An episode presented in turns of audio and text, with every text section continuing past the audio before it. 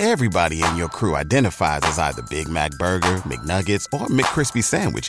But you're the filet fish Sandwich all day.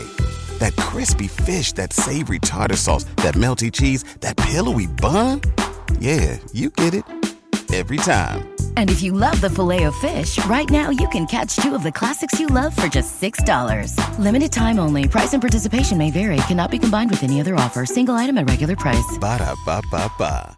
¿No se merece tu familia lo mejor? Entonces, ¿por qué no los mejores huevos? Ahora, Egglands Best están disponibles en deliciosas opciones. Huevos clásicos, de gallina libre de jaula y orgánicos de Egglands, que ofrecen un sabor más delicioso y fresco de granja que le encantará a tu familia. En comparación con los huevos ordinarios, Egglands Best contiene la mejor nutrición como 6 veces más vitamina D, 10 veces más vitamina E y el doble de omega 3 y B12. Solo Egglands Best. Mejor sabor, mejor nutrición, mejores huevos. Visita egglandsbest.com para más información.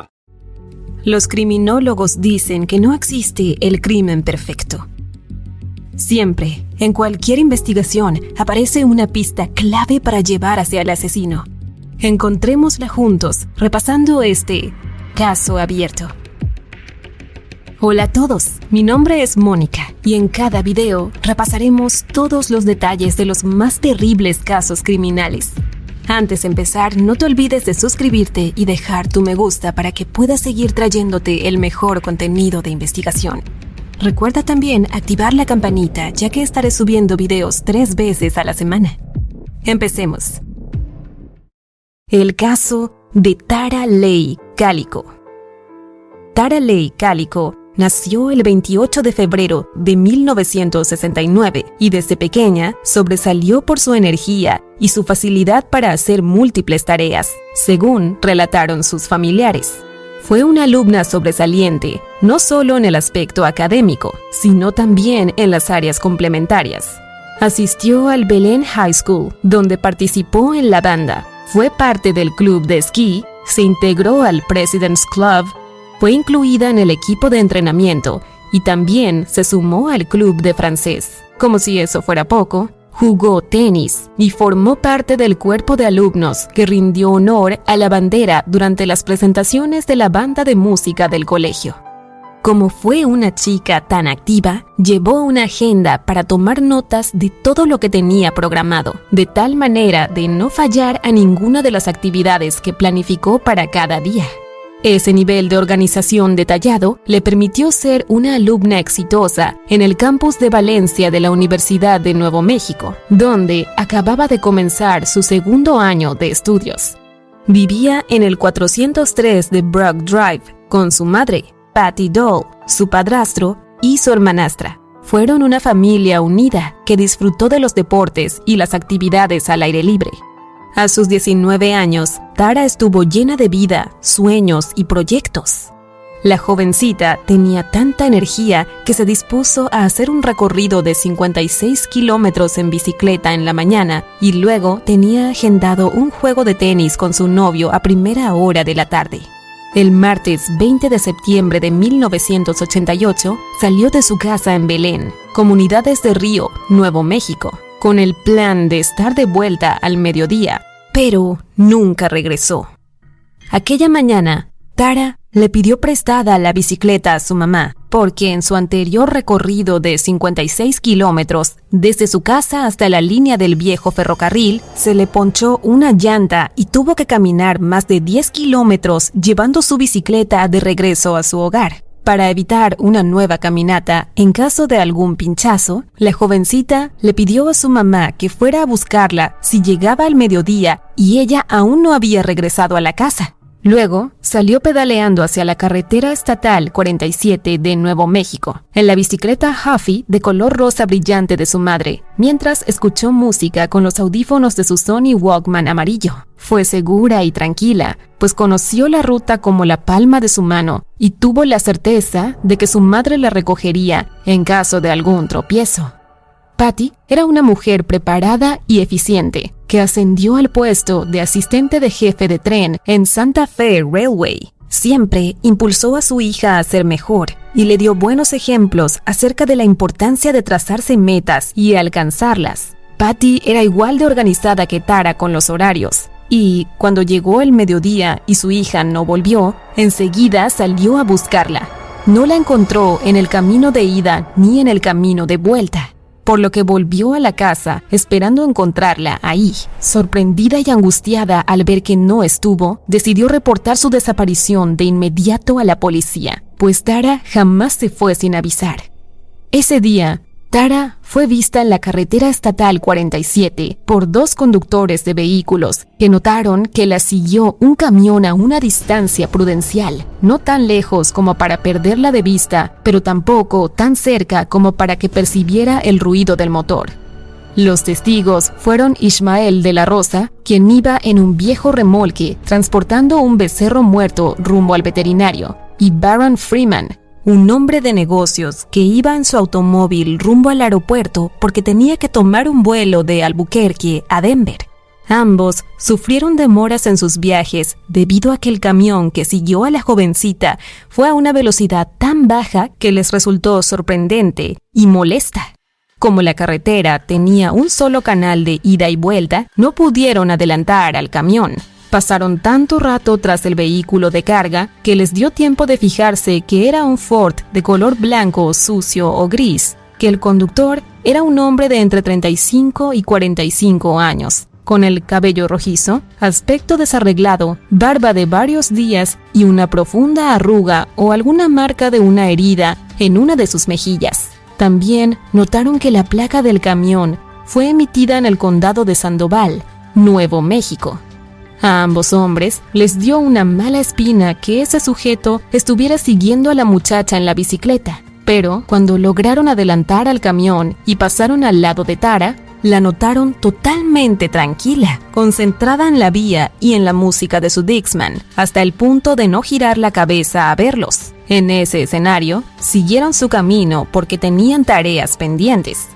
Cuando Ismael llegó a su casa esa tarde, su esposa le contó que desapareció una jovencita, pero los detalles que le dio no le llamaron la atención. Pero dos días después, un amigo le comentó otros detalles de la desaparición y se dio cuenta de que tal vez él fue una de las últimas personas en ver a Tara. Convencido de que su testimonio sería importante, se puso en contacto con la policía, les contó su historia y dijo que era capaz de identificar al conductor del camión Ford si lo veía de nuevo. Agentes de la oficina del sheriff de Valencia le mostraron un sospechoso, pero cuando respondió que ese no fue el sujeto que él vio, la policía pareció perder interés en él. No lo citaron más a informar sobre el caso, Baron también tuvo problemas para que el departamento del sheriff de Valencia tomara sus declaraciones, pero insistió y fue atendido. Sin embargo, no lo volvieron a llamar. La razón por la cual las autoridades fueron tan indiferentes con estos dos testigos es que, para ese momento, las sospechas de la policía no se centraron en un extraño, sino que se orientaron a jóvenes de la localidad que conocieron a Tara. Por lo general, en los años 80, se pensó que los jóvenes, hombres o mujeres, desaparecían de sus casas por decisión propia, es decir, que se fugaban para vivir sus vidas a su estilo. Por esa razón, la búsqueda se iniciaba 24 a 48 horas después de informada la desaparición. Sin embargo, en este caso, los funcionarios iniciaron la búsqueda con premura debido a la insistencia de su madre, a las 4 y 30 pm del mismo día emitieron un boletín informativo sobre la desaparición de Tara y pidieron información a los lugareños. Al día siguiente, se inició una búsqueda intensiva en la que participó la policía, la comunidad y los allegados a la jovencita. Hicieron el mismo recorrido que ella hizo en bicicleta y también rastrearon en las arboledas al lado y lado de la vía. A unos 100 metros de la carretera estatal 47, Patty encontró el Sony Walkman de su hija y ese fue un detalle escalofriante, pues fue evidencia de que algo le ocurrió. Se hizo un rastreo más intenso en el área en busca de la bicicleta y de otros posibles rastros, pero el esfuerzo resultó infructuoso. Los investigadores que rastrearon la carretera propiamente dicha encontraron que en el pavimento hubo huellas de bicicleta que posiblemente fueron de Tara. También fueron encontradas huellas de neumáticos de un vehículo y una mancha de aceite. Esas marcas en el piso los hicieron sospechar que hubo algún tipo de forcejeo, pero no hubo otras pistas que seguir. El caso quedó estancado hasta el 15 de junio de 1989, cuando una mujer en Port Street Joe, Florida, a unos 600 kilómetros de Belén, hizo un hallazgo que hizo girar la investigación de forma dramática. La dama en cuestión fue a hacer unas compras de alimentos en la tienda de su vecindario y se estacionó al lado de una camioneta blanca. Al salir de la tienda, ya la camioneta no estuvo, pero en el piso del estacionamiento hubo una foto Polaroid que mostró a un adolescente y un niño amordazados con cinta adhesiva negra y aparentemente atados con las manos a la espalda. Al parecer, la foto fue tomada dentro de una camioneta blanca como la que acababa de irse del lugar. La mujer llevó la fotografía a la policía de Florida, que de inmediato inició una investigación.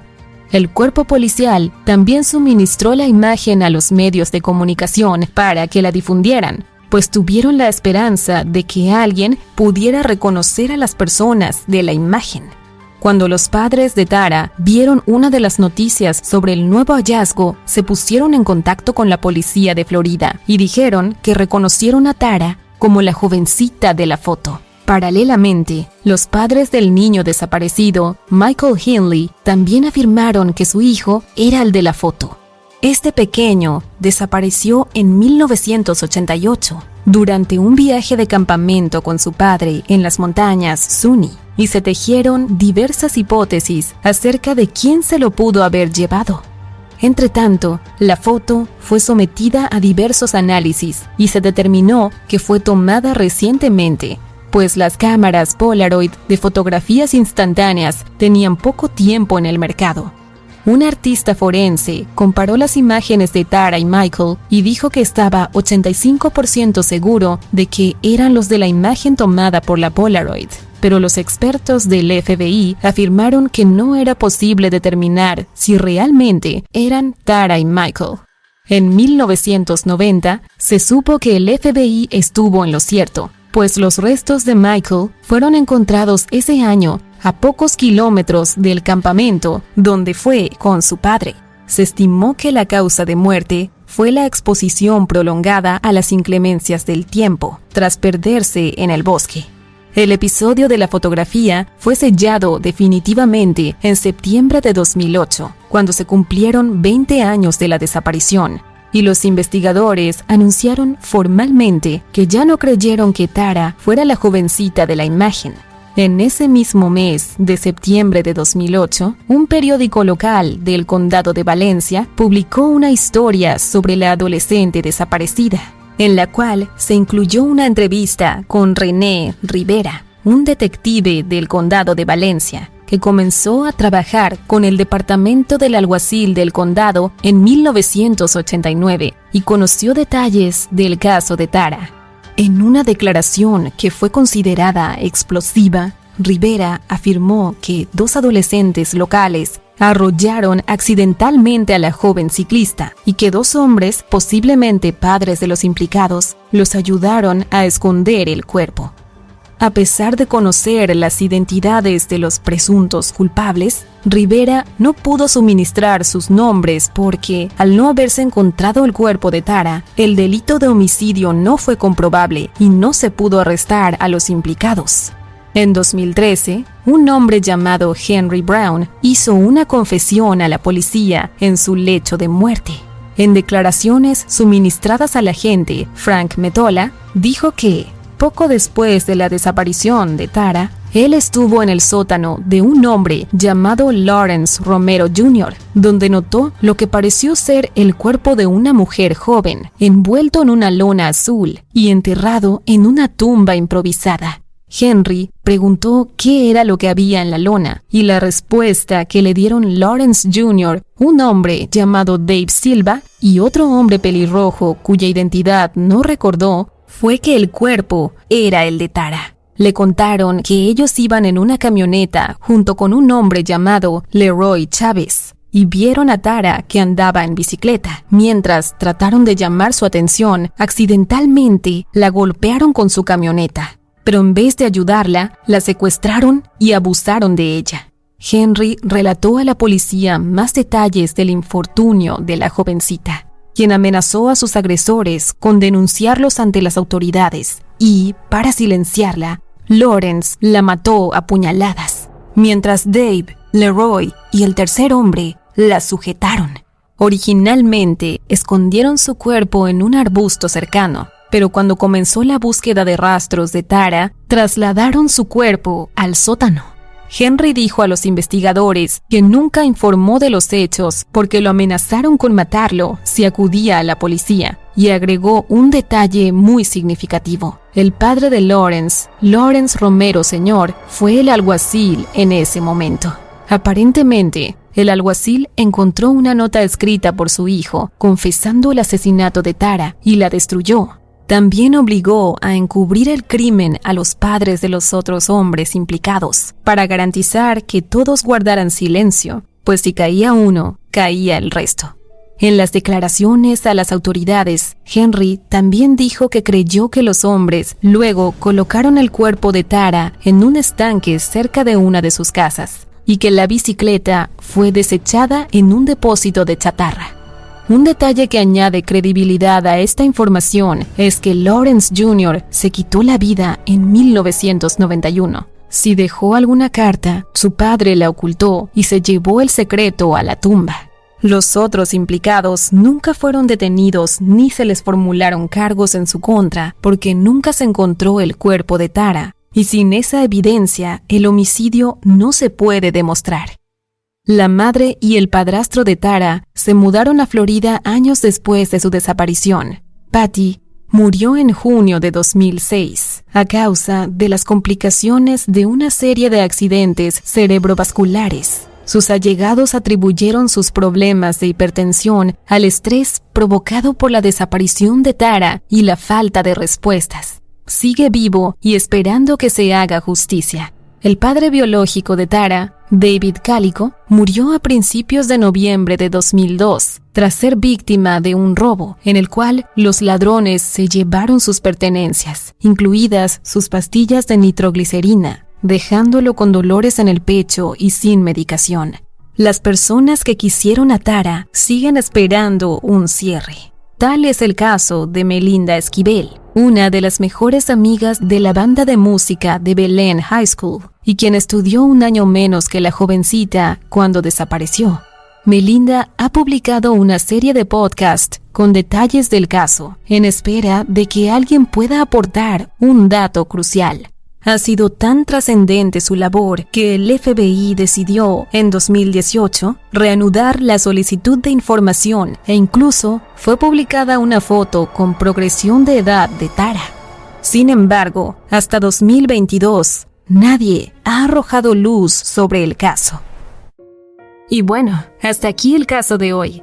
Como siempre, agradezco tu apoyo a mi trabajo. Si te suscribes, das un me gusta y compartes este video, me ayudarás a seguir creando contenido. Hasta pronto.